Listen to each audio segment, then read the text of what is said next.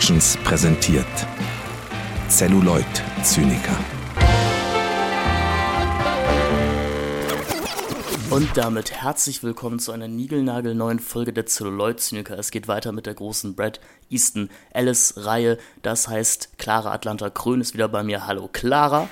Hallo und wir sprechen über American Psycho, die zweite große Verfilmung eines Brad Easton Ellis Romanes, allerdings sein drittes Buch, wenn wir von der Publishing-Reihenfolge hergehen, aber wir haben ja gesagt, wir halten uns an die Veröffentlichungsdaten der Filme, weswegen wir sein drittes Buch als zweites besprechen und sein zweites Buch in der nächsten Folge als drittes. Das ist nur halb so kompliziert, wie es klingt. Ähm, aber auch lustig, da wir teilweise übergreifende Protagonisten, zumindest im Roman, haben ja, American Psycho 1991 rausgekommen, als Buchfassung 2001 dann auch unter ja, großem Aufsehen verfilmt mit Christian Bale in der Hauptrolle. Und das ist jetzt ja wirklich spannend, weil American Psycho tatsächlich auch das Stichwort äh, oder die Betitelung Skandalroman verdient. Fünf Jahre lang war er indiziert in Deutschland, von 1991 bis 1996. Ähm, die Frage ist ist das aus heutiger Sicht gerechtfertigt? Denn es ist ein Buch, das bereits bei seinem Erscheinen KritikerInnen und AkademikerInnen wirklich in positive Begeisterungsstürme hat ausbrechen lassen. Unsere Moralschützer bei der Bundesprüfstelle für jugendgefährdende Schriften allerdings eher nicht so. Ähm, Clara, wie geht's dir mit dem Roman? Wir haben ja in der ersten Folge schon so ein bisschen darüber gesprochen. Ist das, ist das skandalöser Schund, den wir haben? Gehör, gehört das verboten? Nein, also ich kann, also ich kann natürlich nachvollziehen, ähm, woher die Aufschreie kommen, aber ich finde es ist natürlich absolut richtig, dass es nicht mehr auf dem Index ist. Allerdings ähm, sollte man schon wissen, vor der Lektüre, worauf man sich einlässt. Und wenn man den Film zuerst gesehen hat und den schon als ähm, ja, strapaziös für die eigenen Nerven ja, ansieht, dann ist das Buch vielleicht nichts, weil das natürlich ähm, schon sehr einerseits in die Horrorecke geht und andererseits aber auch eine sehr realistische Brutalität hat, die nicht, nicht oft in der Literatur so dargestellt wird und auch nicht so ausschweifend ist. Ja, ja und die ja auch äh, eigentlich sämtliche Grenzen des Beschreibbaren ab, an, ab irgendeinem Punkt überschreitet. Also ähm, hier wird nicht nur mit Kettensägen äh, interessant hantiert, hier werden Tiere in Körperöffnungen gesteckt. Ähm, Nekrophilie begangen ist es wirklich für alle Liebhaberinnen dieses Genres was dabei. Das Spannende ist ja aber, man muss sich, man muss sich schon durch dieses Buch erstmal ein bisschen durchquälen. Es hat jetzt in der Ausgabe, die ich hier vor mir liegen habe, knapp 400 Seiten.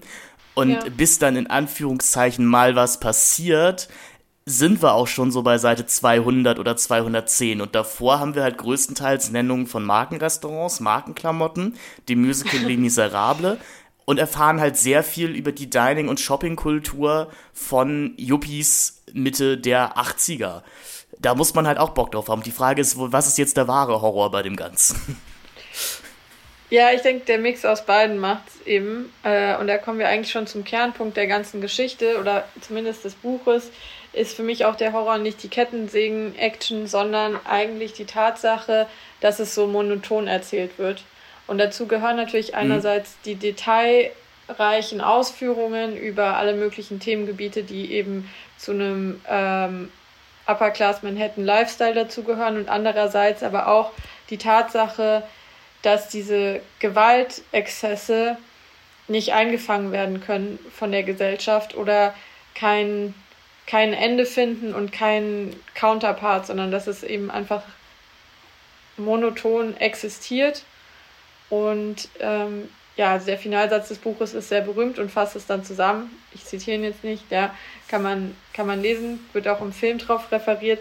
Aber es ist ja eben genau der Punkt, dass es auch nicht nur, dass die Gewalt so extrem ist, sondern dass sie mit so einer Kälte vorgetragen wird, aus der es irgendwie keine drinnen gibt. Das ist ja der eigentliche Horror. Ähm, und dafür gibt es ja auch Gründe, die, da kommen wir sicher später noch drauf. Aber das macht dieses Buch eben auch relativ einzigartig. Genau, wir sind eben, wie gesagt, das ist das, das der, der dritte Roman von Brad Easton Ellis jetzt. Wir hatten das bei Last and Zero ja schon angesprochen. Das ist, würde ich sagen, seine, seine parataktische Kälte halt wirklich in Höchstform präsentiert. Ja. Und eben, wie du gerade schon gesagt hast, die die Gewaltschilderungen sind stilistisch jetzt halt eigentlich nicht so weit entfernt von den Beschreibungen von äh, Anzügen oder von Restaurantbesuchen, was einen eben dann auch doch schlucken lässt, weil es eben so ohne es wird im Text eben überhaupt nicht herausgehoben und äh, Alice verwendet genauso viele Seiten eben darauf, uns zu erklären, wie man so einen Körper verunstaltet, eben um uns irgendwie auf eine Debatte darüber, wann man V-Ausschnitt-T-Shirts tragen darf und wann nicht. Ähm, ja. Und ja, das ist, das ist natürlich eine wirklich dreiste Oberflächenästhetik, die bestimmt konservative KritikerInnen oder nenne ich es mal Hüter des guten Geschmacks äh, auch auf die Palme bringt und auch gebracht hat. Das Gute ist, wir müssen hier jetzt ja nichts verteidigen, sollte. Das Buch hat seinen äh, Platz im Gegenwartskanon der amerikanischen Literatur. Äh, Brad Easton Ellis ist ein renommierter Autor und ich glaube, aus heutiger Sicht würde niemand mehr die ich sage einfach mal auch Brillanz dieses Buches bestreiten. Als es herauskam, wurde es unter anderem viel mit Dostoevsky verglichen, auch mit äh, Romanen von Jane Austen, also mit ihren Gesellschaftsporträts. Das Ganze wird auch gerahmt von einem Dostoevsky-Zitat aus Auszei äh, Aufzeichnung aus dem Kellerloch. Ähm, das Buch framet sich selber mit so ein bisschen auch als Abstieg in so eine dantische Hölle, wenn man möchte, weil es eben auch losgeht mit dem Zitat aus der göttlichen Kom Komödie. Also, ähm, Abandon all hope, ye who enters here. Und er endet dann eben auch mit einem, mit dem ja von dir bereits äh, erwähnten, sehr berühmten Endsatz, der uns eben anzeigt, es gibt keinen Ausstieg aus dieser Hölle. Es geht einfach alles immer so weiter. Das ist natürlich auch sehr schockierend, weil eben nichts in diesem Roman so gesehen passiert. Es gibt keine Charakterentwicklung, ähm, es gibt keine gesellschaftlichen Entwicklungen.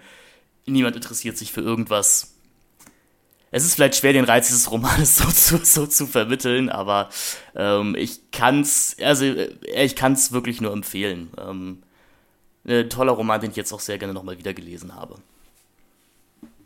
Beim Film ist das ja zum Glück ein bisschen einfach. Ich glaube, der ist ein bisschen einfach zu empfehlen und äh, auch, auch an Leute zu vermitteln. Hast du zuerst den Film oder den Roman gelesen? Ich habe zuerst den Film gesehen ähm, und also schätze den Film sehr. Mehr vielleicht, als ich sollte. Und habe daraufhin dann das Buch gelesen und hatte dann aber nach dem, also und ich lese sehr gerne mal dann auch die Lektüre zu einem Film oder die, die Vorlage, auf dem es das adaptierte Werk dann basiert. Und bei American Psycho ist eigentlich das einzige Mal das so eingetreten, dass ich nach der Lektüre des Buches das Gefühl hatte, ich kenne das Buch besser als den Film und sehe den Film dann doch wieder eigentlich nur als ein Mini-Kommentar auf das eigentliche Werk, ähm, was fast ein bisschen schade ist. Also eigentlich fürchte ich, die Reihenfolge andersrum wäre ähm, ja angenehmer gewesen, um, um den Film noch, noch mehr wertzuschätzen, weil ähm, ja, man doch große Distrik Diskrepanzen zwischen der Tonlage von beiden Werken besteht, die das so auch ein bisschen verwirrend macht, beides nebeneinander zu stellen. Ich hatte erst den Roman gelesen, beziehungsweise ich hatte den Film irgendwann mal angefangen, aber nicht über die erste Viertelstunde hinaus gesehen. Ähm, ich weiß auch gar nicht warum, wahrscheinlich weil die TV-Aufnahme nicht funktioniert hat oder sowas. ähm, aber ich war doch vom Film auch irgendwie erst sehr enttäuscht, weil mir das alles halt zu lustig war. Beziehungsweise so zu, offen, zu offensichtlich komisch. Und ich, ich glaube mittlerweile, dass das, wenn wir hier über eine filmische Adaption des Romans reden, wahrscheinlich die einzige Möglichkeit ist, sich diesem Text überhaupt zu nähern, weil ähm, ich auch nicht wüsste, wie man es sonst verfilmen sollte. Wir sprechen in der nächsten Episode ja über eine Romanadaption von Alice, die sich sehr, sehr genau an, an die Romanvorlage hält und meiner Meinung nach dadurch komplett versagt, weil wahrscheinlich kann man Alice nicht eins zu eins adaptieren. Ich glaube, was Mary Herron, die Regisseurin, mit ihrer Drehbuchautorin Ginevin Turner hier gemacht hat, ist schon das Beste, was du dem Buch rausholen kannst, nämlich den satirischen Aspekt eben nach vorne zu kehren, die Gewalt um fünf Schrauben zurückzudrehen und sich eben eher auf einem ästhetisch, auf einem ästhetischen Level mit dem Ganzen auseinanderzusetzen. Ich habe mittlerweile mag den Film aber auch sehr gerne. Das hatte ich im Vorgespräch auch gesagt. Ich habe dieses Mal wirklich sehr, sehr laut gelacht und hatte wirklich meinen Spaß mit diesen knapp 100 Minuten Wall Street Horror. Killer Luxus ist die Tagline auf dem Poster. Ähm, ist schon super. Ja, es gibt natürlich eine bewegte Produktionsgeschichte zu diesem Film. Wie ja. gesagt, Skandal, Roman, den wollte man schnell adaptieren. Ähm, ursprünglich sollte Tom Cruise mal die Hauptrolle spielen, der im Roman auch eine kleinere, größere Nebenrolle einnimmt. Zumindest ist Patrick Bateman sehr obsessed, sowohl mit Donald Trump als auch mit Tom Cruise. Äh, Tom Cruise lebt auch im gleichen Apartment-Building wie er. Gibt es ein etwas, ein etwas peinliches Auseinandertreffen von dem Ganzen. Leonardo DiCaprio wurde mal herumgeworfen, hat sich dann für The Beach entschieden. ist die Frage, ob das die bessere Karriereentscheidung war. Ähm, gut, also ich glaube, seine Karriere gibt ihm jetzt recht im Nachhinein. Aber Mary Herron, äh, die dann, nachdem Oliver Stone keine Lust mehr auf das Projekt hatte, äh, wieder herangebracht wurde, wollte den Film eben mit Christian Bale drehen, der jetzt damals noch nicht der Superstar war, der er heute ist. Er hatte, man kannte ihn als Teenie-Schauspieler aus dem Musical Newsies und aus dem Steven Spielberg-Film äh, Empire of the Sun. Und das ist, würde ich sagen, wahrscheinlich auch sein Mainstream-Durchbruch hier mit diesem Film. Obwohl ich es immer wieder sehr lustig finde, dass er nach diesem Film noch eine Karriere hatte, weil ehrlich gesagt, so sehr wie er sich hier teilweise zum Affen macht, das könnte auch eine Karriere sein, also es könnte auch eine Performance sein, die, glaube ich, schlechtere Schauspielerkarrieren zerstört hätte. Also, äh, finde ich interessant, dass du es sagst, weil ich finde, es ist eine der größten schauspielerischen Leistungen in frühen Karrieren von Schauspielern, die, sag ich mal, heute aktuell und, und berühmt sind. Ähm, gerade weil diese Rolle so schwer ist. Wir können ja auch gleich darauf eingehen, inhaltlich, um was es überhaupt geht und was die Hauptrolle Patrick Bateman ausmacht und warum das so schwer, meiner, also meiner Meinung nach so schwer ist darzustellen. Was ich aber noch, also es ist etwas kitschig, aber irgendwie auch ähm, finde ich, find ich, erklärt es auch ein bisschen noch den, den Blick von dem Film oder warum er geworden ist, wie er geworden ist, ist ja auch, dass es eben, wie gesagt, der Durchbruch von Christian Bale war. Und vorher war er nicht geschätzt als, als Schauspieler. Und ich denke, heute kann sich jeder darauf einigen, dass er wirklich ein Ausnahmetalent ist.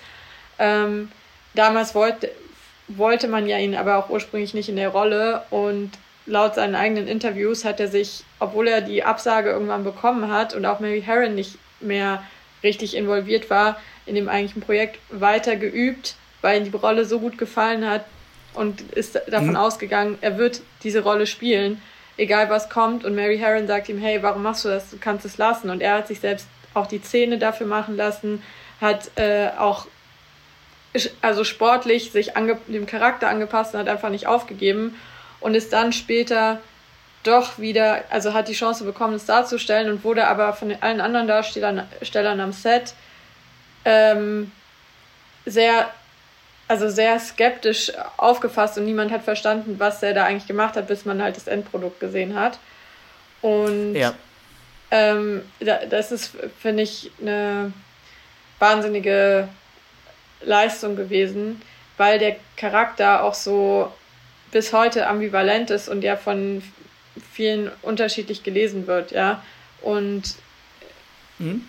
ja, deswegen, also ich finde, das hat Christian Bale super gemacht und es hätte niemand anderes spielen sollen. Obwohl ich ehrlich, also ich hätte DiCaprio auch spannend gefunden, weil der natürlich mit dem, was er um die 2000er herum gemacht hat, glaube ich, nochmal eine ganz andere, eine ganz andere intertextuelle Referenz mit reingebracht hätte. Weil dann hätten wir halt eben Jack und Romeo aus, also Jack und Romeo gehabt, die plötzlich American, die plötzlich der American Psycho gewesen wären. Aber ich gebe dir total recht, aus heutiger Sicht ist es nicht vorstellbar, dass wer anders als Bale das gespielt hat.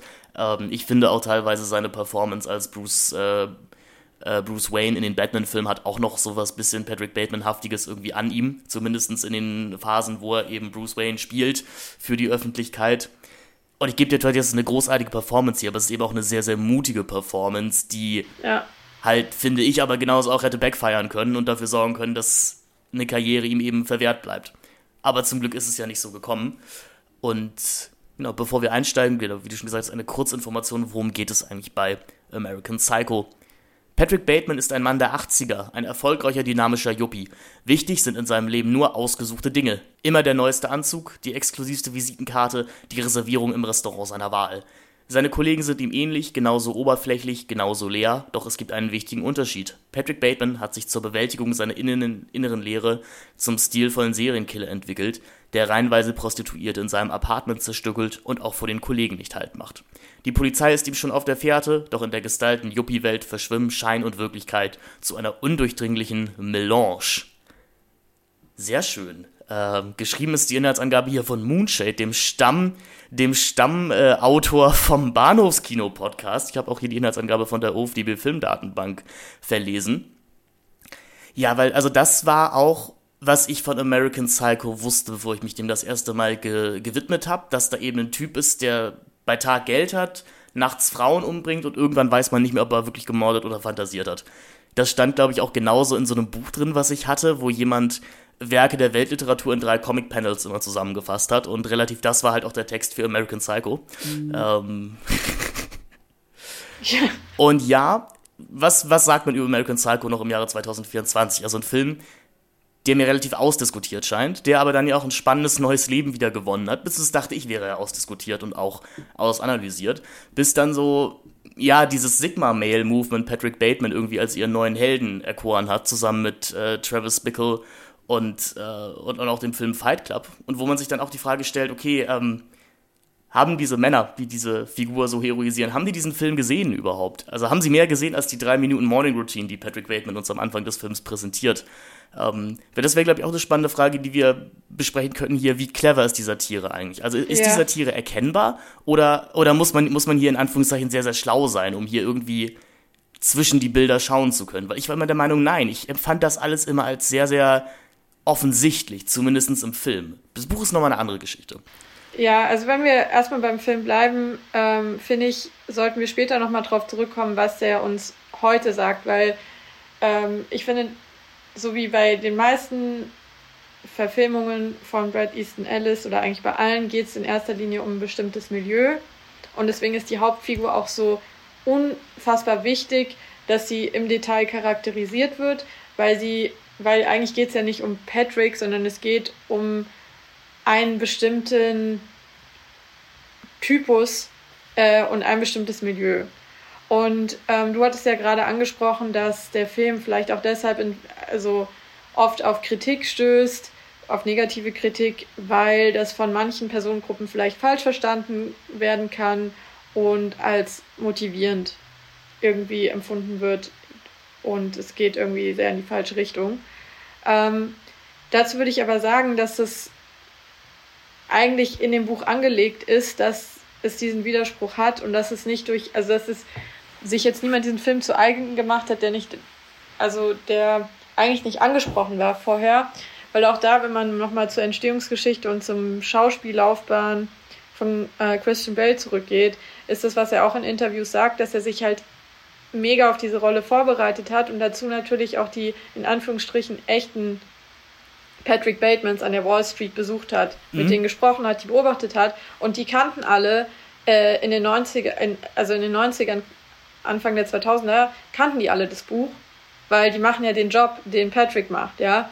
Und äh, Christian Bale kam rein, hat ihnen erzählt, was er macht und alle haben halt gejubelt und meinten, ja, wie cool, äh, Patrick. Und er war selber super erschrocken und meinten so, ja, das meint ihr ironisch, oder? Und natürlich meint es niemand ironisch von denen. Natürlich fanden die den alle wirklich cool und hatten den auch, ähm, ein, haben ihm auch einzelne Persönlichkeitsmerkmale zugesprochen, die irgendwie was Vorbildhaftes haben, was natürlich für ein, wie der Name schon sagt, Psycho oder eben ähm, Serienkiller sehr bedenklich ist. Aber das ist halt auch, ja, der, der finde ich, und da muss man jetzt wirklich vorsichtig sein, dass man das differenziert sieht, ja. Aber es ist auch der halbe Reiz dieses Buche, das, Buches, dass es so sehr in diese Strukturen reingeht, dass die Leute, die vielleicht eigentlich gemeint sind, das gar nicht erkennen, dass es negativ ist.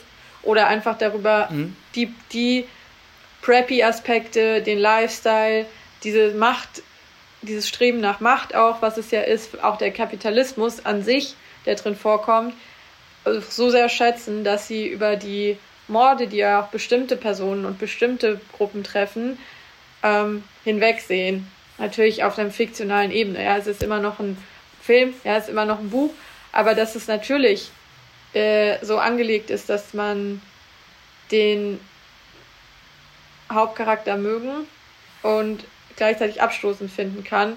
Und das natürlich je nachdem, wie reflektiert man drüber nachdenkt, changiert, ist halt eigentlich, eigentlich die Kunst dabei, meines Erachtens nach.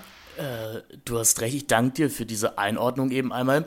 Ich glaube, mein Punkt ist, wenn wir uns jetzt so andere Wall Street-Filme angucken, wie eben Wall Street von Oliver Stone von ja. Mitte der 80er, also da, da verstehe ich irgendwie noch eher, dass man sich als Wall Street Broker da sieht und sich denkt, ach cool, unser ja bis Anfang der 80er auch irgendwie eher als langweilig wahrgenommener Job ist jetzt endlich mal Mittelpunkt eines großen Hollywood-Films und dann spielt uns auch noch der coole Michael Douglas. Ähm, das verstehe ich noch. Aber also ich glaube, was, was mich einfach baffelt bei dem Ganzen ist, dass American Psycho ja schon 91, als der Roman rauskam, eine Realität beschrieb, die schon nicht mehr bestand, weil er eben ein, ein Buch ist, der, jetzt, der da schon zurückblickte auf die 80er. Und der Film aus den 2000ern ja nochmal weiter entrückt ist, zwar sehr genau eine Ästhetik widerspiegelt oder eben sehr genau eine Movies 80er Ästhetik emuliert, aber wir ja eigentlich von dem Mindset der 80er 2000 schon meilenweit entfernt waren und es ist trotzdem immer noch mit Leuten ähm, resonated hat, herzlich willkommen im großen Anglizismen-Podcast, ähm, finde ich, find ich wirklich wahnsinnig spannend. Und wie du schon gesagt hast, man muss das differenziert sehen. Es gibt hier so gesehen kein richtig oder kein falsch und ich möchte auch mit, nicht mit dem Finger auf Leute zeigen und sagen, ihr habt das nicht verstanden. Ich finde es einfach wirklich nur wahnsinnig interessant, weil jedes Mal, wenn ich das als Mann jetzt lese, wo ich so ein bisschen auch sagen würde, ich bin auch irgendwo ein bisschen die Zielgruppe dieser Identifikationsfigur, ja. ich mir jedes Mal denke, nee, Nee, überhaupt nicht. Also ja, Kristen Bell hat einen Traumbuddy in dem Film, hat ein tolles Apartment, trägt sehr schöne Anzüge, aber ich finde, Mary Herron ähm, tut sehr viel mit in ihrem Film dafür, uns diesen, diese Figur wirklich als absolute Lachnummer zu verkaufen. Und das geht schon in der weltberühmten Morning Routine los. Ich bin übrigens immer wieder überrascht, dass der Film gar nicht mit dieser Morning Routine beginnt, sondern dass, dass, dass wir vorher noch so fünf bis sechs Minuten anderen Kram haben. Ähm, der ist auch so ein toller popkultureller Mandela-Effekt. Äh, nee, und da schon dieses Auftragen von verschiedenen Masken und wie doof Bale einfach aussieht. Das kommt zwar ein bisschen später, aber wenn er in dieser Solarium-Bank sitzt und diese Brille aufhat und wie Heron sehr viel darauf verwendet, diesen wunderschönen Körper irgendwie zu deformieren oder irgendwie ein bisschen doof dastehen zu lassen, äh, das regt mir wirklich ganz, ganz großen Respekt ab. Das sagst du jetzt, also ich finde, ich, also das finde ich interessant, weil du jetzt ja eigentlich ähm, meintest, dass die Welt, die da gezeigt wird, aus einer Zeit stammt, äh, die schon vorbei ist. Ja? Und das ist, ähm, was wir auf dem Bildschirm sehen, wie sich Patrick selber definiert, ähm, im Sinne des Wortes von Identität, aber auch dann im Sinne des Körperdefinition, ja, ähm, dass du das als lächerlich empfindest, während ich sagen würde, so, hä, es ist eigentlich doch viel mehr jetzt noch im Trend, als es damals war. Und ich man könnte ja fast sagen, Patrick Bateman hat die Morning Routine ähm, erfunden, die jetzt ja viel erfunden, präsenter ja. ist. Ja, die jetzt ja viel, also die jetzt ja viel mehr noch ähm, in alle möglichen Gesellschaftsschichten Einzug genommen hat, dass, dass man irgendwie extrem aufs Äußere achtet, dass man äh, sich auch in den sozialen Medien, die hatte Patrick Bateman damals noch nicht, damals waren es halt die papiergedruckten Visitenkarten, aber das Selbstdarstellerische ist ja eher nicht vorbei, sondern eher eigentlich mehr geworden, meines Erachtens nach. Und der andere Aspekt, ähm, weiterhin das Milieu, auf dem ich jetzt so rumpoche. Ich würde sagen, okay, Michael Douglas, niemand mehr hat was gegen äh, Lunch-Meetings und möchte gerne Hosenträger tragen. Aber so wie Patrick Bateman äh, sich gibt, das findet man heute vielleicht doch noch interessanter. Also ich finde ihn eigentlich viel zeitloser als alle anderen ähm, Wall Street und Banking-Filme, die es so gibt, jemals waren, weil er einerseits eben wirklich das so sehr doll verkörpert und andererseits aber auch eine Metapher auf irgendwie Skrupellosigkeit, Kapitalismus, Selbstdarstellung etc. ist, die gar nicht so sehr an den 90er Jahre Wall Street Trubel gekoppelt ist. Damit hast du natürlich total recht. Vor allem den, den Influencer-Punkt, den du gerade gemacht hast, fand ich wahnsinnig spannend. Das ist ja auch ein Punkt, auf den auch äh, Wolfgang M. Schmidt und Ole Niemann in ihrem Buch äh, Influencer, die Ideologie des mhm. Werbekörpers eingehen. Beziehungsweise äh, haben die auch einen kurzen Abstract zu American Psycho geschrieben. Ich glaube, worauf ich aber hinaus möchte, ist, du hast vollkommen recht. Was er uns da erzählt, und wie er sich selber gibt. Das ist natürlich etwas irgendwo in Anführungszeichen erstrebenswertes oder irgendwo was Attraktives und auch was, wo ich komplett bei dir bin. Das ist die Ursuppe von ja, dem heutigen Influencer-Innentum. Aber das präsentiert uns Mary Herons Film ja so nicht. Also wir haben, wir haben hier einen Off-Kommentar von ihm, der konträr zu dem läuft, was wir im Film sehen. Beziehungsweise sind das immer so kleinere Momente. Es, es, es geht halt schon damit los, wir lernen Patrick Bateman in dieser Routine damit kennen, dass er pinkelt. Und das macht er auf die uncoolste Art und Weise überhaupt. Er steht da halt vor seinem, ja, er steht da halt vor seinem Klo, pinkelt im Stehen und guckt in Les Miserables Poster. Und das ist ja eigentlich der Part, den, sage ich mal, so ein Influencer oder eine Influencerin rausschneiden würde in ihrer Morning Routine. Die würde im Spiegel losgehen oder unter der Dusche. Und dann an dieser Punkt zeigt mir doch schon immer, nee, Bateman, du, du magst hier diese perfekte Fassade dir gestaltet haben, aber der Film ist eben schlauer als du. Und der Film zeigt uns eben, nee, du wärst gerne das, was dein Apartment verspricht, aber du bist es eben nicht. Ähm, denn diese, im Buch geht das ja noch viel weiter, was uns beschreibt, wie viele Mascaran und Creme er aufträgt. Das nimmt ja wirklich einen lächerlichen Ausmaß ab irgendeinem Punkt an. Der Film ist da sogar fast vielleicht noch ein bisschen subtiler, weil er es ab einem Punkt beendet, wo man sich denkt, ja, glaube ich dir, hey, klar, fünf bis sechs äh, Cremes kann man machen. Ähm, das Buch geht da sehr viel länger. Da sind wir irgendwie bei 10, 11, 12, 13, 14 verschiedenen Sachen, die man sich täglich auftragen muss, zu denen er auch alle detaillierte ähm, Gedanken hat. Also deswegen, ich glaube, das möchte ich eher sagen, hier, hier laufen halt verschiedene Erzählformen gegeneinander oder für verschiedene Art der Darstellung gegeneinander, die man vielleicht aber auch erkennen und aushebeln muss. Nämlich halt einmal Brad Pitt, Batemans Selbstbeschreibung im Off-Kommentar, dann das, wie Christian Bale grundsätzlich ausgibt. Und da ist natürlich auch wieder vollkommen recht, der zählt das vollkommen. Der sieht aus, wie ich mir einen 80er Jahre Wall Street Banker vorstelle. Der hat den Top Buddy ähm, und natürlich trägt, und irgendwie ist es aber auch zeitlos. Aber dann eben ist es halt eben auch das, wie die Regisseurin uns präsentiert, was sie uns zeigt. Also die, was, was genau wir von ihm jetzt sehen sollen oder nicht. Und wie gesagt, mir ist es aus mehreren Gründen unter anderem in der Morning Routine aufgefallen, aber eben auch, er erzählt uns dann von seiner Balanced Diet, macht seinen Kühlschrank auf und da ist nur ein Ben Jerry's Eis. So, dann denkt man sich ja auch, ja, Patrick, aber so sieht jetzt keine Balanced Diet von einem, äh, von, von einem Bodybuilder aus. Ne? ähm, und das ist natürlich ein großer Punkt, sowohl von Roman als auch von Film, wie zuverlässig ist Patrick als unser Erzähler hier eigentlich. Ähm, sicher auch nochmal ein Punkt, auf den wir eingehen können, aber du hast eine andere Meinung zum, dazu, hast du mir schon gesagt, oder hast? Ja, ja, ja, also ähm, absolut ähm, zu, zum Zuverlässigkeit der, der Erzählperspektive können wir ähm, gleich sicher noch eingehen. Äh, ich will nur noch mal auf jeden Fall dagegen gehen, weil du ja im Film ihn auch als etwas lächerlich empfindest oder den Eindruck hast, dass der Film ihn auch als eine Art Karikatur ähm, zeigen möchte. Und ich kann den Eindruck verstehen. Ich denke, in vielen ähm, Szenen ist es durchaus auch so ja, vielleicht auch so gemeint oder, oder die meisten empfinden es so. Ich sehe es aber aus zwei Gründen anders. Das eine ist, dass der Satire-Aspekt ähm, für mich gar nicht so wesentlich ist in der Geschichte. Also für mich ist A, das Buch in dem Sinne keine richtige mhm. Satire und der Film schon etwas mehr. Aber ich denke, das Hauptaugenmerk dieser ähm, Welt von Patrick ist nicht, das Ganze nur zu kritisieren und zu, ähm, ja, also zu übertreiben, sondern eigentlich eher die internen Dynamiken äh, aufzuzeigen. Und die, was die Lächerlichkeit angeht von Patrick, was der Figur ja einfach innewohnt und was auch Kern der Geschichte ist, die er durchlebt ist, dass er natürlich nicht erfolgreich ist. In nichts. Ja, also den Beruf, den er hat, den hat er, weil sein Vater ihn da reingesetzt hat in das Mittelmanagement. Er ist, er ist ähm, Vice President wie, wie alle Menschen war. in dieser Bank. Er ist Vice, genau, er ist Vice President und es ist ähm, also sicherlich niemand, der die extrem harten Stunden mehr machen muss von den Junior-Mitarbeitern. Es ist aber auch nicht der Chef, sondern es ist irgendwas dazwischen.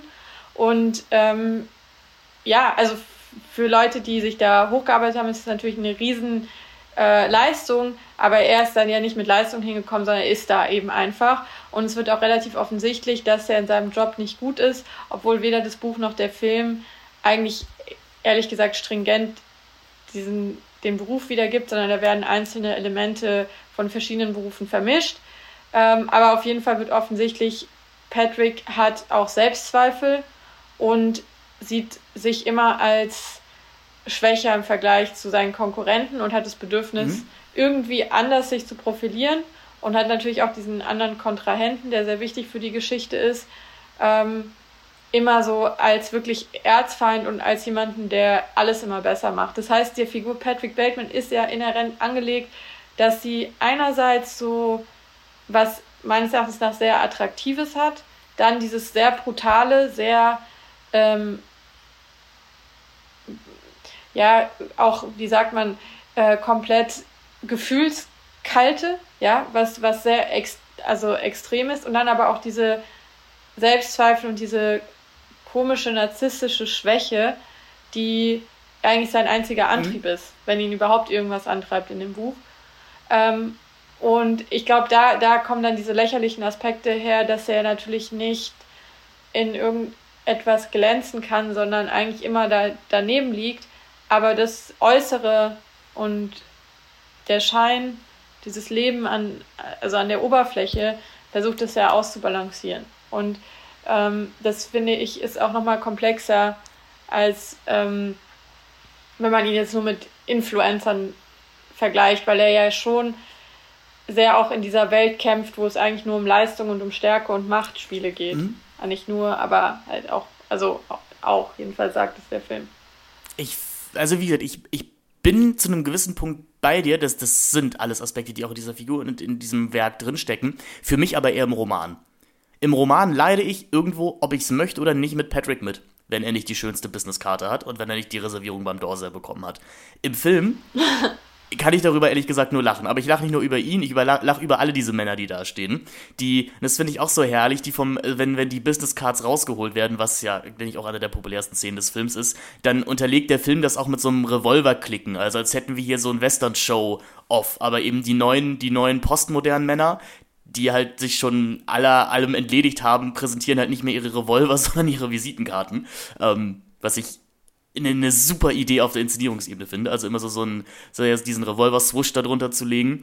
Ähm, aber ich, ich kann die Figur nicht ernst nehmen. Wenn die Figur da sitzt und sagt, oh, ich schwitze ein bisschen, weil Paul Allens Business Card besser ist als meine und äh, weil ich das Gefühl habe, wir kriegen keinen guten Tisch im Restaurant. Im Film finde ich es wirklich nur noch lächerlich und ich habe auch das Gefühl, dass das, aber das hatten wir auch schon gesagt, die, die Satire, die, die Comedy, der Comedy-Faktor im Film ist deutlich nach oben gedreht. Und das gefiel mir bei ursprünglichen Sichtungen halt eben auch nicht so gut. Weil ich mir dachte, der Roman hat, hat ja eigentlich noch mehr zu bieten. Der Roman hat eben diese tiefe Trauer, diese Kälte, die alles umwandelt. Und im Film ist es halt eben nur noch die Comedy. Hm, aber das mag auch Geschmackssache sein. Ich finde, es spricht ja so sehr für den Film, dass man es unterschiedlich sehen kann. Ähm, und es ist nicht, dass ich die Sichtweise hm, nicht verstehe, ja es ist nur für mich, ist es, ähm, gehört es halt zu dem Kern des Films dazu, diese, also ohne, also wenn man jetzt von der Bewertung, was Patrick da macht, und ich denke, jeder, selbst die Leute, die ihn noch so verherrlichen, würden ja da, also d'accord gehen, dass die Taten, die er begeht, nachts, dass es falsch ist, dass es furchtbar ist und dass es nicht nur ein Verbrechen ist, sondern auch extreme Brutalität. Ja? Wenn wir aber zurückzoomen auf die Szenen, die du beschrieben hast, die so überspitzt wirken, ähm, finde ich auch, dass es ja nicht nur eine Lächerlichkeit hat, sondern auch eine Tragik, weil für Patrick mhm. ist diese Visitenkarte wirklich schlimm, wenn es nicht die beste ist, weil das ist halt nun mal der Standard seiner Probleme und das ist nun mal so wie was identitätsstiftend in dieser Welt ist und in dieser Bubble und er kommt dann nicht raus. Und natürlich muss man da kein Mensch auf der Welt Mitleid mit ihm haben, dass er jetzt nicht die richtige ähm, Schriftart gewählt hat oder jemand noch eine coolere Karte hat.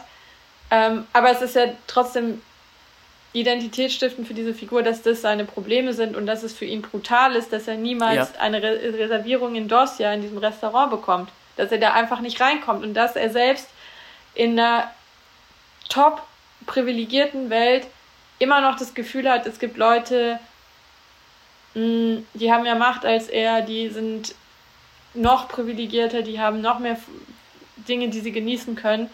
Und er leidet ja darunter. Und das geht nicht darum, dass man mit ihm mitleidet, aber mir geht schon darum, dass es, dass die Figur es halt ernst nimmt. Also, mhm.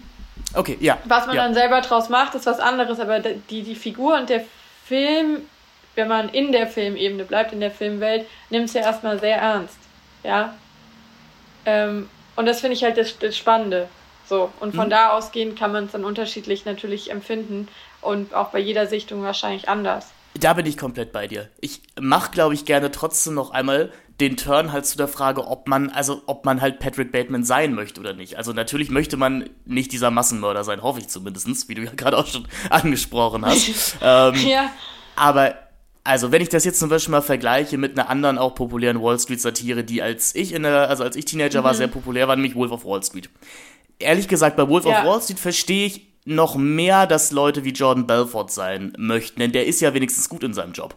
Also, was der macht, ist vielleicht auf einer anderen Ecke nochmal verwerflicher, als was Bateman macht, weil Belfort eben Menschen ohne Geld um ihr Geld bringt, um sich selber zu bereichern. Aber er weiß wenigstens, wie man das macht. So, und ähm, ich habe das Gefühl, bei Street muss man, muss man noch ein bisschen mehr hinter, hinter eine, in eine Ecke bringen, um dann irgendwo bei der Satire zu sein oder um diese Figur abzulehnen.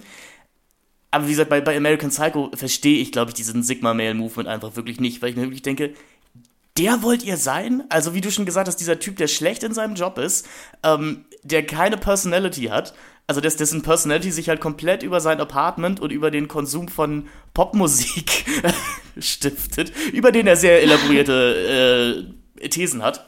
Ähm, äh, ja, also ich kann, vielleicht ist es doch, also ich, ich verstehe hier, glaube ich, grundsätzlich einfach äh, ein, ein, vielleicht ein Appeal der Figur nicht, weil ich jetzt nicht glaube, dass diese TikTok-Boys, ich, ich denke mal, es sind größtenteils Boys, die, die Patrick Bateman idealisieren werden. Ähm, ich frage mich halt, die sind ja wahrscheinlich sehr weit entfernt von der Schicht, aus der Bateman kommt. Also jetzt aus dem Jahr 2024 gesprochen. Jetzt wie ich gesprochen auf junge ja. Männer, die diesen Film heute für sich entdecken. Und trotzdem wollt ihr das sein. Also, weil wie du schon gesagt hast, der, der Film, Film und Buch ja auch sehr große Punkte eben daraus machen, er ist da nur, weil sein Vater eben Geld hat. Er kann nichts. Sein Beruf besteht daraus, in seinem Büro zu sitzen und Fernsehen zu schauen. Und von seinen Kollegen abgehängt zu werden. Die meisten erkennen ihn ja noch nicht mal. Also die meisten wissen ja noch nicht mal, dass er Patrick Bateman ist, sondern verwechseln ihn laufen mit irgendwelchen anderen Leuten. Und dann denke ich mir wirklich, das, das ist das Sigma-Mindset, das ich haben muss. Also diese Art von Personen möchten Leute sein. Aber gut, das ist vielleicht auch wirklich einfach ein Unverständnis, was ich hier habe. Ja gut, ich denke, wir sind uns alle also einig, dass wir uns nicht äh, den Personen, die das unironisch äh, schauen und da nicht drüber reflektieren wollen und das als äh, Blaupause für die ja, eigene Charakterentwicklung nehmen, dass das natürlich nirgendwo hinführt, wo es toll ist. Okay, also ich glaube, das muss gar nicht diskutiert werden. Bei Wolf of Wall Street würde ich aber sagen, ist das, ist das für mich wirklich eine Satire und auch Wolf of Wall Street basiert ja jetzt noch dazu auf einer echten, also auf einem mhm, echten. Genau, auf einer, auf einer wahren Begebenheit. An der Wall Street, ja. Und es ist, also ist wahrscheinlich sehr nah dran an allem, was passiert, aber es hat, was es nicht hat und deswegen, ich finde, also American Psycho viel anziehender und gleichzeitig halt viel gruseliger, auch ohne die Morde, ist halt, dass es diese Ästhetik nicht hat. Und die Ästhetik, die bei American Psycho in jedem Bild, in jedem Outfit, in jedem ähm, kleinen Detail versteckt ist, ist, finde ich, durchaus was Attraktives und zugleich Gruseliges. Mhm. Ja, und zugleich ja. eben, wie gesagt, auch massiv kapitalistisches, ja, weil das, also die Markennamen spielen im Buch, hast du bereits erwähnt, eine viel größere Rolle, Rolle aber im Film eben auch und auch da irgendwie nochmal ein Trivia, ähm, den ich ganz spannend fand, dass ja niemand wusste, wie erfolgreich dieser Film werden wird äh, und viele Marken einfach nicht in diesem Film vorkommen wollten und auch einige Szenen nachgedreht werden wo, wollt, also mussten, weil die Marke, in die ursprünglich die Leiche, also in deren ähm, Sportbag die Leiche verstaut war, hat gesagt, sorry, aber das machen wir auf keinen Fall. In unserem Produkt wird keine Leiche durchs Bild getragen, ja. ja? Äh, kann man ja auch verstehen. Im Nachhinein würde man sagen, okay, das ist so ein krasser Film, hätte man vielleicht doch gewollt. Und auch interessant ist, dass Patrick, also Christian Bale, der einzige Schauspieler ist, der keine Rolex tragen darf, obwohl die Rolex sogar im Buch in wichtigen Stellen erwähnt wird und alle anderen Schauspieler dürfen es aber, weil die Marke eben nicht am Handgelenk eines Serienkillers sein wollte. Ähm, so. Und diese ganze, diese ganze Welt und dieses ganze Darstellerische ist so absurd und ähm, irgendwie einerseits abstoßend, aber andererseits ja durchweg ästhetisch und clean. Und mhm. das ist, finde ich, das, das, und das ist, glaube ich, auch zurück zu unserer Eingangsfrage, warum äh, ist das Buch in Deutschland auf dem Index gelandet zwischenzeitlich, warum ist der Film dann doch auch so verhasst, ist dieses so, dieser Kontrast zu was so zu polieren, was eigentlich ja komplett schwarz, dunkel und eklig ist. Und, und das, finde ich, macht ja aber auch die Anziehung oder das Spannende aus oder auch einen guten, ist, worum es ja auch geht, wenn man es jetzt mal aus der Banking-Welt hebt, um einen guten Filmschurken oder um eine Hauptfigur in einem Film, die abstoßende Dinge macht. Das macht ja dieser Kontrast ähm, für mich aus. Und das hat jetzt ein Wolf of Wall Street nicht. Der hat andere Vorzüge, will ich gar nichts gegen sagen, aber ich finde, da sind die Anzüge dann doch auch wie nur ein Filmkostüm, aber nicht so hoch ästhetisiert wie im, ähm, in American Psycho. Auf jeden Fall. Äh, das wäre vielleicht aber der Moment, um äh, Andrei Sekula zu erwähnen, den äh, DOP, den Director of Photography dieses Filmes. Der, ja. ähm, hast du gerade eben nochmal gesagt, haben wir mehrmals schon gesagt, eine herausragende Arbeit hier leistet. Also das ist, das ist wahrscheinlich ein Film, auf den halt auch der Satz Every Frame a Painting äh, zutreffen würde. Das ist äh, einfach es ist wirklich wunderschön anzuschauen. Ähm. Punkt. Mehr, mehr, kann ich dazu sagen. Äh, ich ich habe jetzt einen tollen neuen Fernseher oder ich habe jetzt einen neuen Fernseher, deswegen konnte ich den Film das erste Mal auch in 4K sehen und da sind diese Bilder mir halt nochmal mehr ins Auge gestochen, äh, weil ich den Film vorher deswegen auch gar nicht nie so als so wahnsinnig schönen Film in Erinnerung hatte, aber jetzt auch gemerkt habe, nee, das ist das ist eigentlich schon eine perfekte, perfekte Übersetzung von, von Alice's Prosa eben auf, äh, auf, auf Filmbilder. Und woran ich halt auch nochmal anknüpfen wollen würde, ähm, was die in Anführungsstrichen Attraktivität einer solchen fiktionalen Figur angeht, finde ich. Und ähm, da spielen auch die Musik, also die Schallplattenkritiken, die er da ellenlang im Buch sowie im Film wiedergibt, eine wichtige Rolle für mich. Dass er ja aber auch sich im Prinzip einreiht, literarisch wie filmisch gesehen, in Figuren, die eben einfach Exzentriker darstellen und die was Grausames, ähm, ja, mit diesem, diesem Grusel und mit, diesem, mit dieser Faszination verleihen. Und ich finde, es ist halt ähnlich wie eine Dorian Gray-Figur, die halt mhm. außen schön ist und innerlich verfällt. Und ich glaube ehrlicherweise, dass daher auch diese Kritik-Szenen kommen, weil dieses sich im Detail verlieren, das gibt es zum Beispiel bei Oscar Wilde auch ganz oft. Da geht es natürlich dann nicht um äh, das letzte Werk von äh, Phil Collins, aber da geht es dann zum Beispiel um Edelsteine oder um Stoffe, wo ewige ja, Texte. Und, äh, Bücher von Usman, ne? Also, genau, ja, ja. Ähm, da, das wäre eine Sichtweise. Oder wenn man über Verbrecher nachdenkt, finde ich, hat es auch viel von äh, das Parfüm, weil auch da geht es ja so um die Kombination von einem Duft, von was Schönem mit dem absoluten Horror. Und deswegen, ja, würde ich hm? lieber ihn aus der Influencer-Ecke wieder rausziehen wollen und ihn eher wieder als Kunstfigur sehen wollen, weil dann kann man es, finde ich, ein bisschen bedenkenloser genießen, mhm. was einem vorgetragen wird. Bevor wir jetzt vielleicht äh, auch nochmal auf die Verbrechen eingehen wollen, warum die eigentlich auch wichtig sind für die Geschichte. Aber ja, also das, das ist, was für mich die Faszination ausmacht in der Figur. Mhm. Wie gesagt, ich, ich bin da total bei dir. Ich, ich intellektuell kann ich das alles nachvollziehen, aber wenn ich den Film sehe, muss ich halt einfach immer lachen. Ich, ich, ich, aber ich, ich fühle es leider nicht so. Ähm, weil auch wieder du, äh, wir, wir haben über Sex gerade gesprochen, über die Sexszenen so. Ich, ich will doch auch Patrick Bateman in diesen Sexszenen nicht sein. Also, so, also im Buch ist es auch. Ich finde gut, dass wir heute, heute aufs Buch zu stellen, sogar bei Less Than Zero damals. Ähm, auch beim Buch muss man ein bisschen mehr lesen, um zu verstehen, dass das, was Bateman hier macht, wahrscheinlich alles nicht so stimmt. Oder er ist einfach sehr, sehr gut im Bett. Das kann natürlich auch sein. Das will ich ihm gar nicht unterstellen. Aber also die Sexszenen, die hier wirklich, jeder zweite Satz ist irgendwie ja und dann kommt Christy, ja und dann kommt Evelyn und dann komme ich und dann kommt Christy nochmal. Und so bei dem zehnten Satz hintereinander denkt man sich schon wirklich, Patrick, also bist, bist du dir sicher? Könnte das eventuell unzuverlässig hier sein? Und Mary Herron nutzt ja eine andere Darstellung eher, nämlich es gibt diese prominente Sexszene eben in der Mitte des Filmes relativ, ja. in der Patrick aber nichts anderes macht, als halt sich selber im Spiegel anzugucken und seine Muskeln zu flexen. Und selbst seine beiden Sexworkerinnen, die er da mit dabei hat, finden das ja auch komplett lächerlich. Also der, der, die Kamera schneidet die auch wieder auf die beiden immer rauf, die, die so ein bisschen blöd grinsen. Und er ist ja auch komplett unfähig, diese Situation zu leiten. Also nämlich an, er, er bestellt sich eben diese beiden Damen dahin, aber geht, beginnt dann einen Monolog über das Werk von Phil Collins und von Genesis. Äh, und ich finde es sehr schön, dass der Film dann immer wieder zu den beiden zurückschneidet, die eben auch gar keine, wirklich gar keine Peilung haben, was jetzt hier eigentlich gerade passiert. Ähm, was mir auch wieder zeigt, nee, so richtig selbstsicher wirkt er hier nicht. Ich weiß, ich glaube, im Film kommt der Satz nicht vor, aber in, äh, im Roman sagt sein Anwalt später auch mal zu ihm, weil er verwechselt Bateman natürlich auch mit wem anders und sagt irgendwie, was, Patrick Bateman soll Menschen umgebracht haben, der kann sich doch nicht mal eine, also im Film wird natürlich nicht der Term Sexworker benutzt, aber ähm, der kann sich doch nicht mal eine Sexworkerin bestellen, ohne, ohne zu blaschen. Ähm, sind auch wieder Punkte, wo ich mir denke, nee, ich, ich, ich kann mir einfach nicht vorstellen, dass man dieser Typ sein möchte.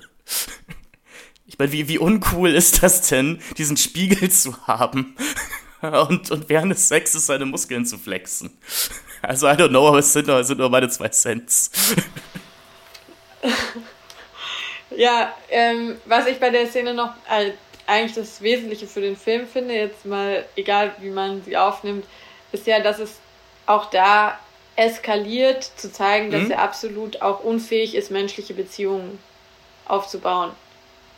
Ähm, und das ist ja, ist es ja, also genau, du sagst, es ist ja nicht cool mit dem Spiegel oder irgendwas, aber es ist ja auch total traurig, dass er irgendwie sein Gesprächsthema mit Phil Collins und allem, was ihm halt da irgendwie als einziges noch interessiert, außer ähm, Markenkleidung, dass er das ja nirgendwo los wird, weil die Personen, an ja. die er das adressiert, die sind da nicht, um ihn über Phil Collins zuzuhören, freiwillig, ja.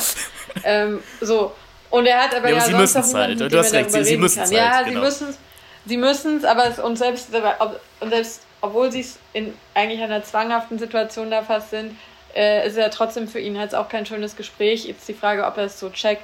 Und zu deinem Punkt mit der unzuverlässigen Erzählhaltung bin ich mir auch nicht sicher und streite mich auch im privaten Umfeld äh, mit Menschen darüber, weil für mich, das Buch macht diese Frage gar nicht auf. Für mich sind im Buch die Verbrechen alle passiert. Es ist auch kein, für mich kein Twistbuch. Es ist auch nur sehr wenig eine Satire, sondern es ist einfach Horror und eine Kapitalismus-Metapher in meinen Augen. Und der Film positioniert sich aber ganz klar, ähm, mhm. dass bestimmte Elemente einfach so nicht in der Realität haben stattfinden können, weil je mehr wir dann gegen das Finale schreiten, ähm, Szenen surreal werden, wo ganz eindeutig ist, okay, Patrick ist hier keine zuverlässige Perspektive und damit wird dann die Frage aufgeworfen, hat er überhaupt jemals diese Verbrechen begangen oder ist es alles nur in seinem Kopf? Ähm, so, und die Frage, also darüber finde ich, kann man sich bei beiden Werken streiten oder kann man mhm. überlegen. Aber die spannendere Frage ist, wäre für mich, wenn man denkt, er ist ein unzuverlässiger Erzähler, woher, also warum ist er unzuverlässig? Und ich fand spannend, was du gesagt hast, wie er die Sex, in Anführungsstrichen Sexszenen, weil eigentlich ist es auch da schon eher ein Verbrechen in manchen Teilen, beschreibt, äh, dass du meinst, die können so nicht gelaufen sein und die Frauen hatten dabei keinen Spaß oder was auch immer. Spätestens da fällt einem doch auf, dass das nicht sein kann. Ja, gebe ich dir recht, aber äh, ich glaube, dass nicht unbedingt, dass Patrick das klar ist. So. Und nee, das natürlich. heißt, die Unzuverlässigkeit natürlich. bestünde dann darin nicht, dass er uns anlügt oder auch nicht unbedingt, dass er am Wahn ist, sondern dass er eine schiefe Wahrnehmung hat und nicht kein, kein Selbstbild. So. Wäre jetzt mein Take, gibt aber Indizien auch auf, auf andere Charaktereigenschaften, die nicht so dazu passen, zu dem, was ich gerade gesagt habe. Aber finde ich nochmal sehr, also fand ich interessant zu wissen, was du sonst noch als unzuverlässige Aspekte empfindest?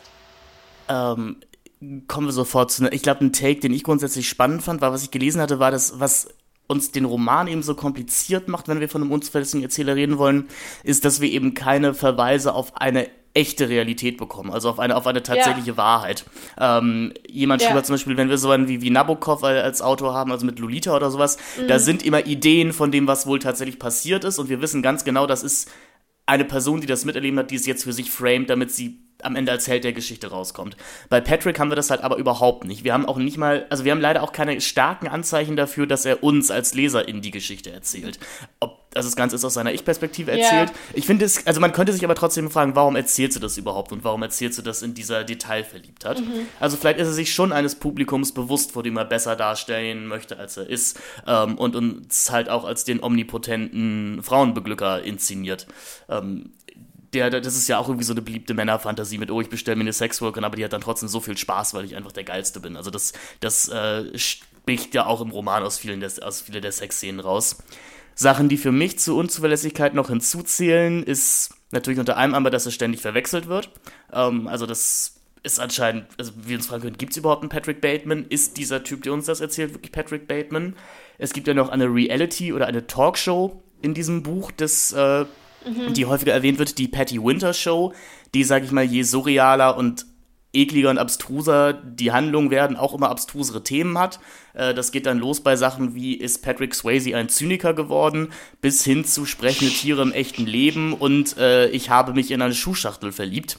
Äh, und ganz am Ende des Romans sitzt, glaube ich, ein Leopard äh, in der Talkshow und spricht mit der Moderatorin. Ähm, unter anderem Patrick fantasiert von einer Parkbank, die ihn verfolgt, irgendwie über mehrere Blocks. Äh, es gibt auch wie im Film ein Feuergefecht mit einem SWAT-Team, äh, die, die, ja, äh, ATM-Machines, die, äh, ja, die, die Bankomaten befehlen ihm irgendwelche merkwürdigen Dinge wie töte den Präsidenten oder ähm, füttere mich mit einer Straßenkatze, das passiert ja auch so im Film. Ähm, dadurch, dass das im Buch aber alles im gleichen Stil rübergebracht wird, ist es schwieriger, sich da aus diesem Labyrinth irgendwie zu entwirren. Und am Ende ist es eben, äh, unser lieber Moonshade hat das als Melange beschrieben. Fühlt man sich auch wie in so einer Melange, weil man eben, oder zumindest ich nicht mehr weiß, was ist wirklich passiert und was nicht. Es ist mir aber auch egal. Also ich, ich begreife dieses Buch tatsächlich ja. als eine Art von Fiebertraum, an der ich teilnehmen muss. Und ich würde dir recht geben, der Film gibt mir sehr viel mehr Hinweise darauf, dass das hier wahrscheinlich alles nicht passiert ist. Weil eben die die Gewaltszenen, die wir sehen, also der Film schneidet häufig auch einfach, was es fast noch unangenehmer macht. Also äh, gerade nach der Sexszene ja. mit den beiden Frauen. Ähm, auch beim fünften, sechsten Mal gucken ein, ein sehr unangenehmer Moment, wo mir wirklich jedes Mal wieder äh, eine Gänsehaut über den Rücken läuft, im, im negativen Sinne. Äh, mit diesem Jahr, wir sind noch nicht fertig. Und dann sehen wir den Kleiderbügel. Das passiert aber tatsächlich auch äh, relativ genauso im Buch. Ähm, aber wenn wir dann im Finale sind und er mit, nackt mit der Kettensäge durch das Haus läuft und äh, unsere andere arme Frau oder, oder Christy halt auch an andere Türen pocht und man sich da denkt, okay, wenn das wirklich so ja. passiert, dann müssten NachbarInnen eigentlich irgendwas mitbekommen haben. Ähm, da macht der Film, glaube ich, schon relativ klar, das passiert jetzt in seiner Fantasie. Aber ich gebe dir die spannende Frage wäre natürlich, warum stellt er sich das vor? Hast, hast du einen Take da drauf? Ja. Warum, warum möchte er morden? Du hast jetzt ähm, so viele interessante Punkte aufgemacht, dass ich ähm, überlege, okay, wo, worauf fokussiert man sich jetzt? Wenn du mich fragst, was ich denke, warum er morden möchte, versus warum oder er sich vorstellen würde, sind ja zwei unterschiedliche Sachen. Mhm. Ähm, die Person Patrick innerhalb der fiktionalen Geschichte der Logik ähm, mordet meines Erachtens nach, weil er eben nun mal ein Psychopath ist, ja, der nicht, der keinerlei Empathie für irgendwas hat und der aber eine extreme Sucht nach Macht hat und die nicht bekommt in seinem Referenzrahmen von seinen anderen Personen ähm, und deshalb erstmal die Macht, die er hat, an Schwächeren auslässt und sich dann irgendwann steigert und sein eigentliches Ziel ist ja sein Kontrahent, ja. Mhm. Ähm, alle anderen Betroffenen, sowohl im Buch, weil im Buch gibt es Opfer, die es im Film zum Glück nicht gibt, weil da auch Szenen drin sind, die man, glaube ich, nicht ertragen würde, ja. Aber sind es ja erstmal in Anführungsstrichen einfachere Opfer und interessanterweise, und da kommt es halt auch für jetzt für diese 2000 Twist Filmlogik, interessanterweise sind es auch Opfer, bei denen nicht so doll ermittelt wird, ja, weil mhm. mit denen man Verbrechen, mit denen man zu der Zeit Ich, ich hoffe, dass es mittlerweile nicht mehr so ist. Aber vielleicht eher davon gekommen wäre, wenn ich einen Obdachlosen ermorde, ähm, als ähm, wenn ich jemanden ermorde, der eben im, im Büro äh, vermisst würde und viele Leute sich fragen, okay, wo ist jetzt, wo ist jetzt Paul Allen? Ähm, so, und das sind ja aber alles dann irgendwie noch plausible Dinge. Das heißt, es könnte ja passieren, ohne dass jemand mitkriegt. Und der, die, die Frage, die eigentlich wichtige und spannende Frage, die du ja auch aufgestellt hast, wenn er ein unzuverlässiger Erzähler ist, was ist dann die Realität? Würde ich sagen, das ist eben ja genau der Punkt von der Story, die gibt's nicht, weil es, Patrick ist ja nicht nur Patrick und der rennt da wie ein Irrer durch eine heile Welt, sondern alle in diesem Buch, in dieser Bubble, mhm. Äh, sind so kalt, dass sie es gar nicht sehen. Das heißt, es ist im Effektiv auch eigentlich egal, ob er es wirklich gemacht hat oder nicht. Ähm, er käme so oder so mit da, also damit davon, ähm, weil sich niemand dafür interessiert in seiner Welt. Und das ist die eigentliche Tragik. Ja, nicht die Einzelperson ja. ist die Tragik, sondern diese ganze, das ganze System. Genau, es äh, passt ja tatsächlich auch sehr gut zu einem, einem anderen vorangestellten Zitat, das der, das der Romanvorlage vorliegt, nämlich ein Talking's Head Song wird hier zitiert, äh, wo es heißt, As things fell apart, nobody paid much attention. Ähm, Talking Heads sowieso eine Band, die tatsächlich im Buch sehr viel erwähnt wird, im Film dann gar nicht. Äh, was ich schade finde, weil ich mag die Talking Heads sehr gern. Ich hätte gerne vielleicht ja. ein oder zwei Songs von ihnen gehört. Aber was willst du machen? Äh, vielleicht auch eine Band, die dann lieber irgendwie dann doch nicht assoziiert werden wollte mit dem Film. Ähm, äh, du hast vollkommen, äh, du hast vollkommen recht. Ich bin komplett bei dir. Ähm, eine Lesart, die jetzt natürlich auch jetzt glaube ich nicht so wahnsinnig weit hergeholt ist, beziehungsweise sehr anstrengend ist natürlich, ähm, dass in einer postmodern überkonsumierten Welt diese Patrick Bateman-Figur halt irgendwie nach irgendeiner Art von Emotionen sucht, die er nicht mehr bekommen kann, äh, weil er sich eben so namm gemacht hat und durch Morden versucht er eben noch irgendwas zu fühlen.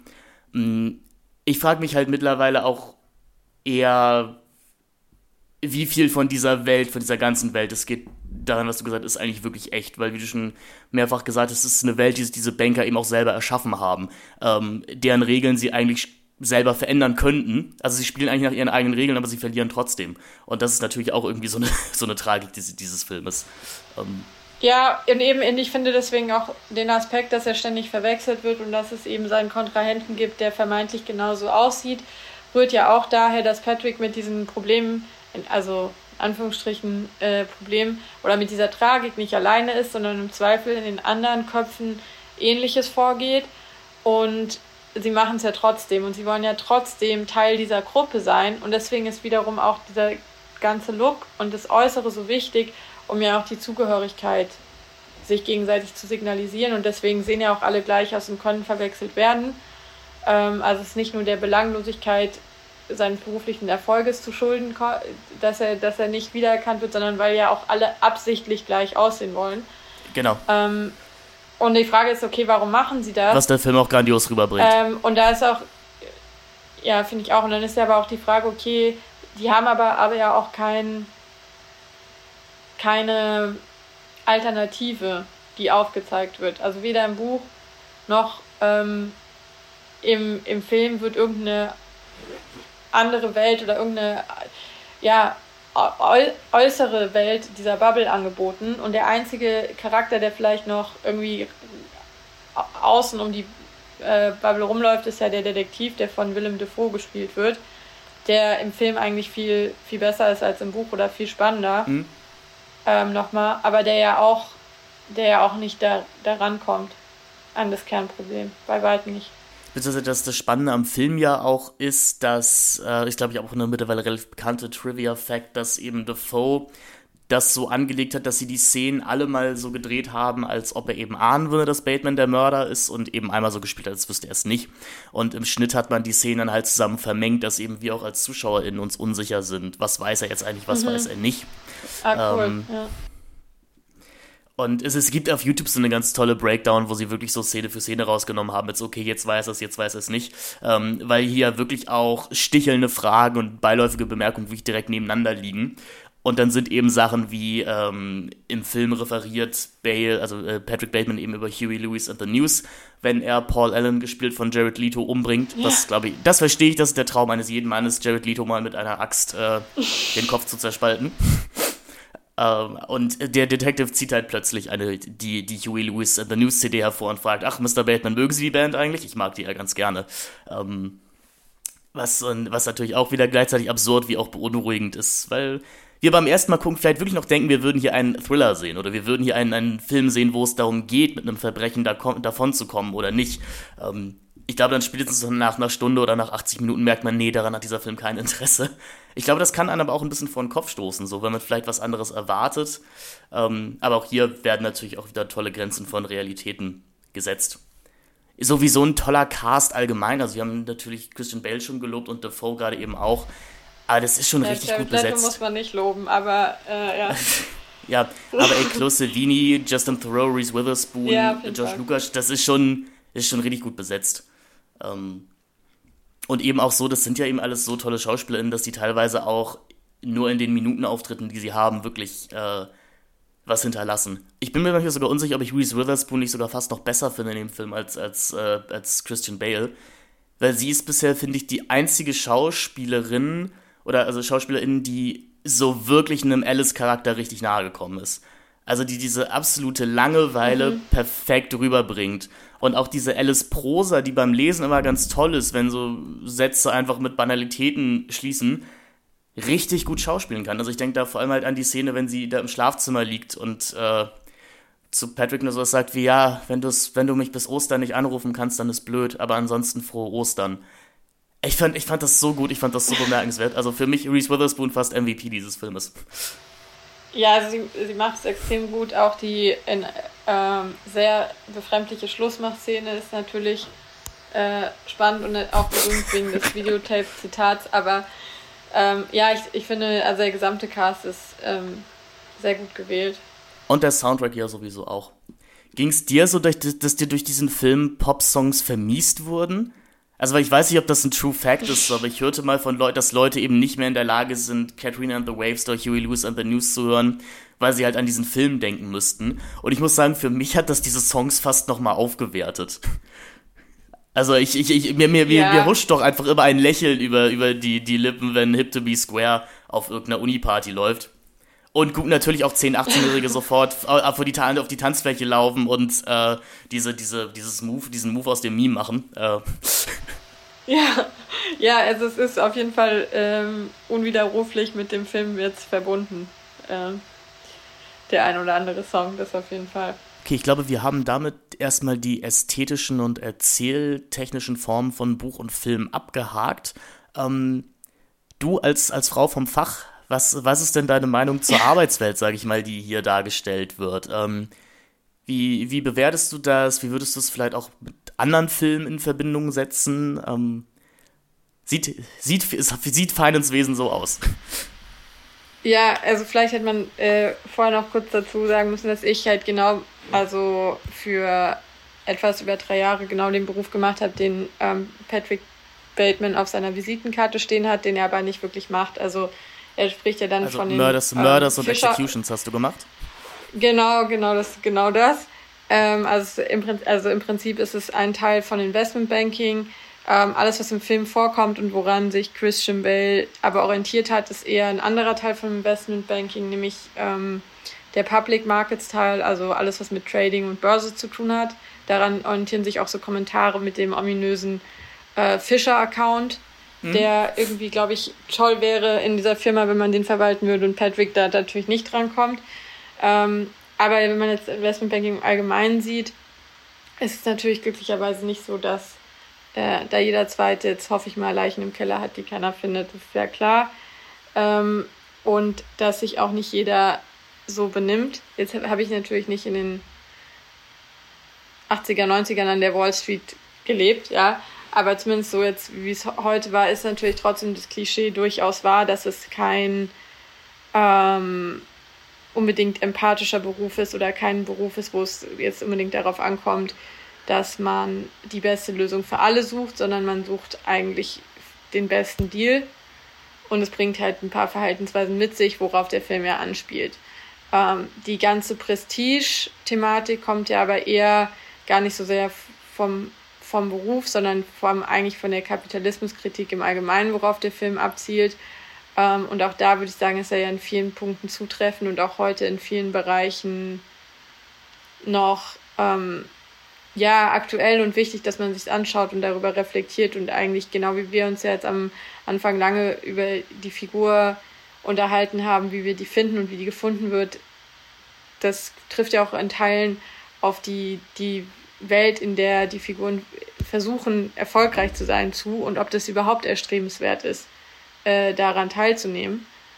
Ähm, was ich aber gut finde an dem Film und worauf ich eigentlich noch äh, kommen wollte, ist, das, was aber stimmt, ist so diese, dieser kompetitive Aspekt, so, und den, und den kann ich auch ein bisschen nachfühlen und dafür, deswegen finde ich die Figur auch so anziehend und ähm, eigentlich noch ganz interessant, wie er damit, ähm, also mit Niederlagen umgeht, weil es natürlich in dem Gefüge darum geht, dass man besser ist als die anderen. Und mhm. das finde ich trifft ja jetzt auch nicht unbedingt nur auf die Finanzindustrie zu, sondern es trifft ja auf eine allgemeine Gesellschaft zu, wo irgendwie das, also das Leistungsprinzip äh, sehr hervorgehoben wird. Und trotzdem gibt es ja aber auch, wie Patrick, immer Wege, auch ohne Leistung, sich dann eben Privilegien irgendwie anzueignen. Ja, aber, aber darum geht es eigentlich. Und die Dynamiken, finde ich, sind halt in dem Film auch gut dargestellt und valide, dass halt da in so einem Umfeld jeder eher auf sich achtet als auf den anderen und auch schon gar nicht auf Schwächere. Und ähm, deswegen finde ich es halt auch als Metapher aus der Finance-Welt auf generellen Kapitalismus so gut zu übertragen und machen andere Filme dann eigentlich noch, noch mal besser. Aber eh, also ich finde, es geht in eine ähnliche Richtung wie dann Nightcrawler oder mhm.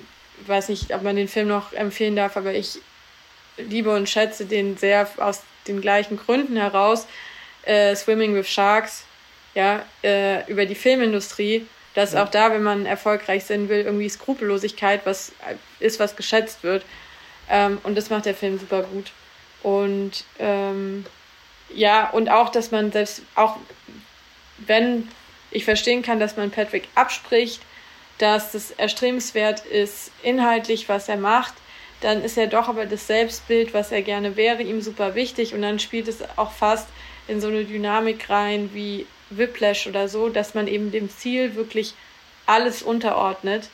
Und das finde ich total interessant, ähm, eben solche Filmfiguren, äh, Filmfiguren zu haben. Und das macht der Film extrem gut.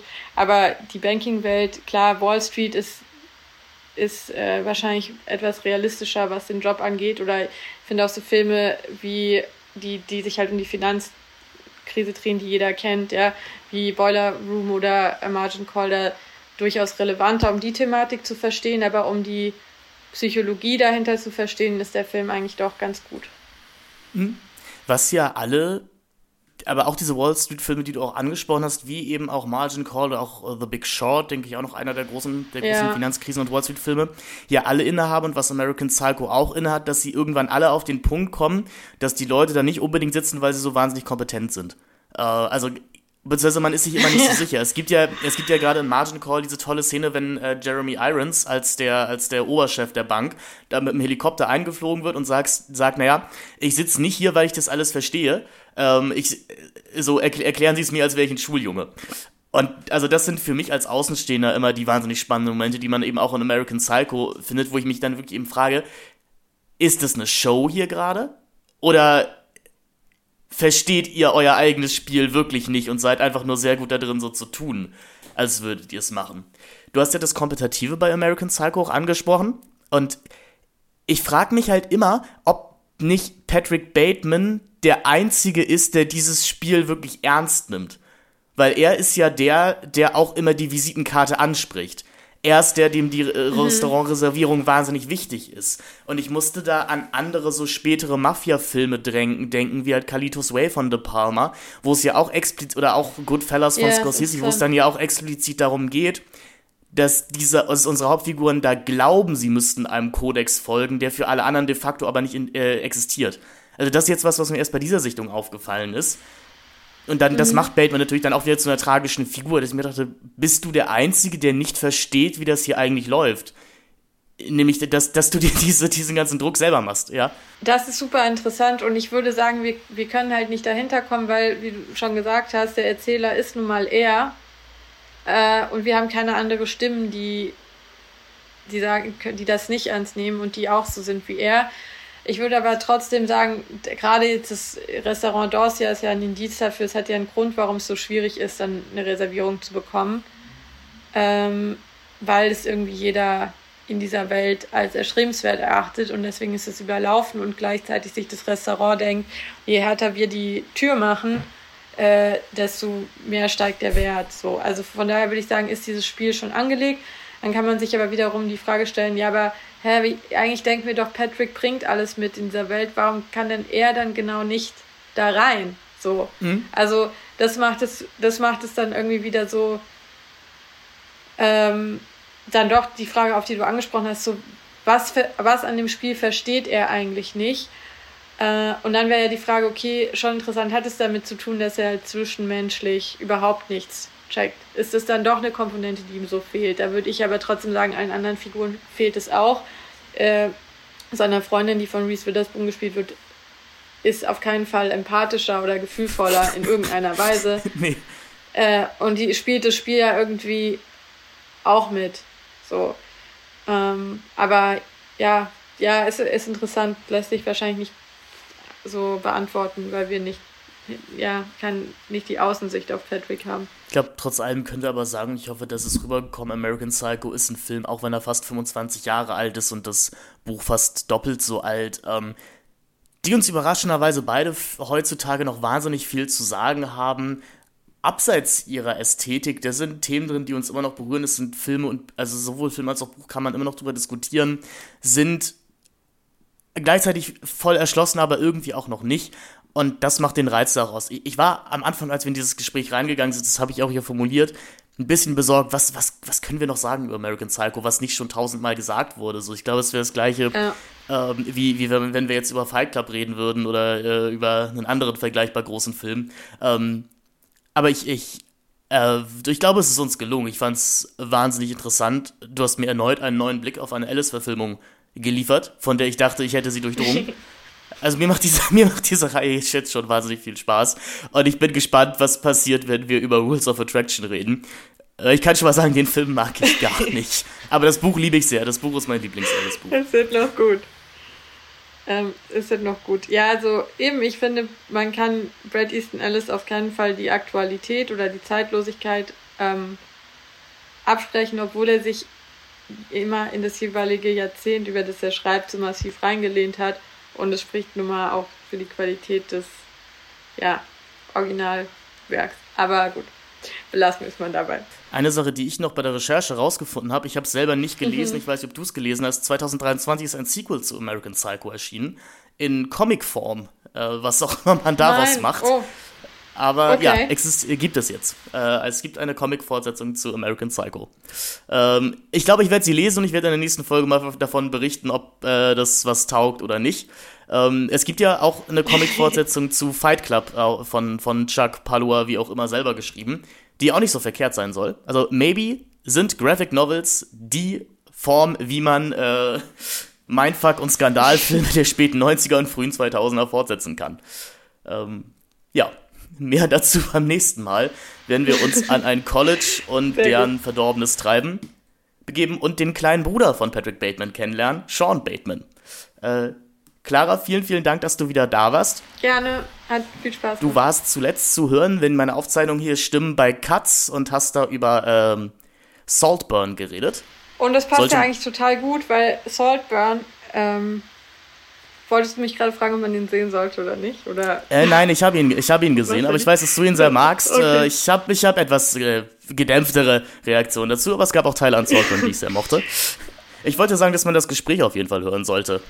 Oh, danke. Aber was ja auch auf jeden Fall bei Saltburn jetzt anzumerken ist, dass ähm, Saltburn ja versucht, im Prinzip an alle Dinge, die wir, oder viele Dinge, die wir jetzt ja eigentlich besprochen haben, bei American Psycho auch anzuknüpfen. Also die 2000er Twist-Filme wieder aufleben zu lassen, äh, den Bösewicht, in dessen Perspektive man reingezwängt wird, äh, wieder en vogue zu machen und auch irgendwie so eine Upper-Class-Ästhetik ähm, auf die Kinoleinwand zu bringen. Und da merkt man halt, also ich persönlich habe ja gesagt, schätze den Film sehr, aber da merkt man halt, dass die Zeit von solchen Filmen irgendwie dann doch vorbei ist und dass es halt, ja, ähm, dann eben das nicht so leicht wieder zu replizieren ist, was bei American Psycho gut geklappt hat.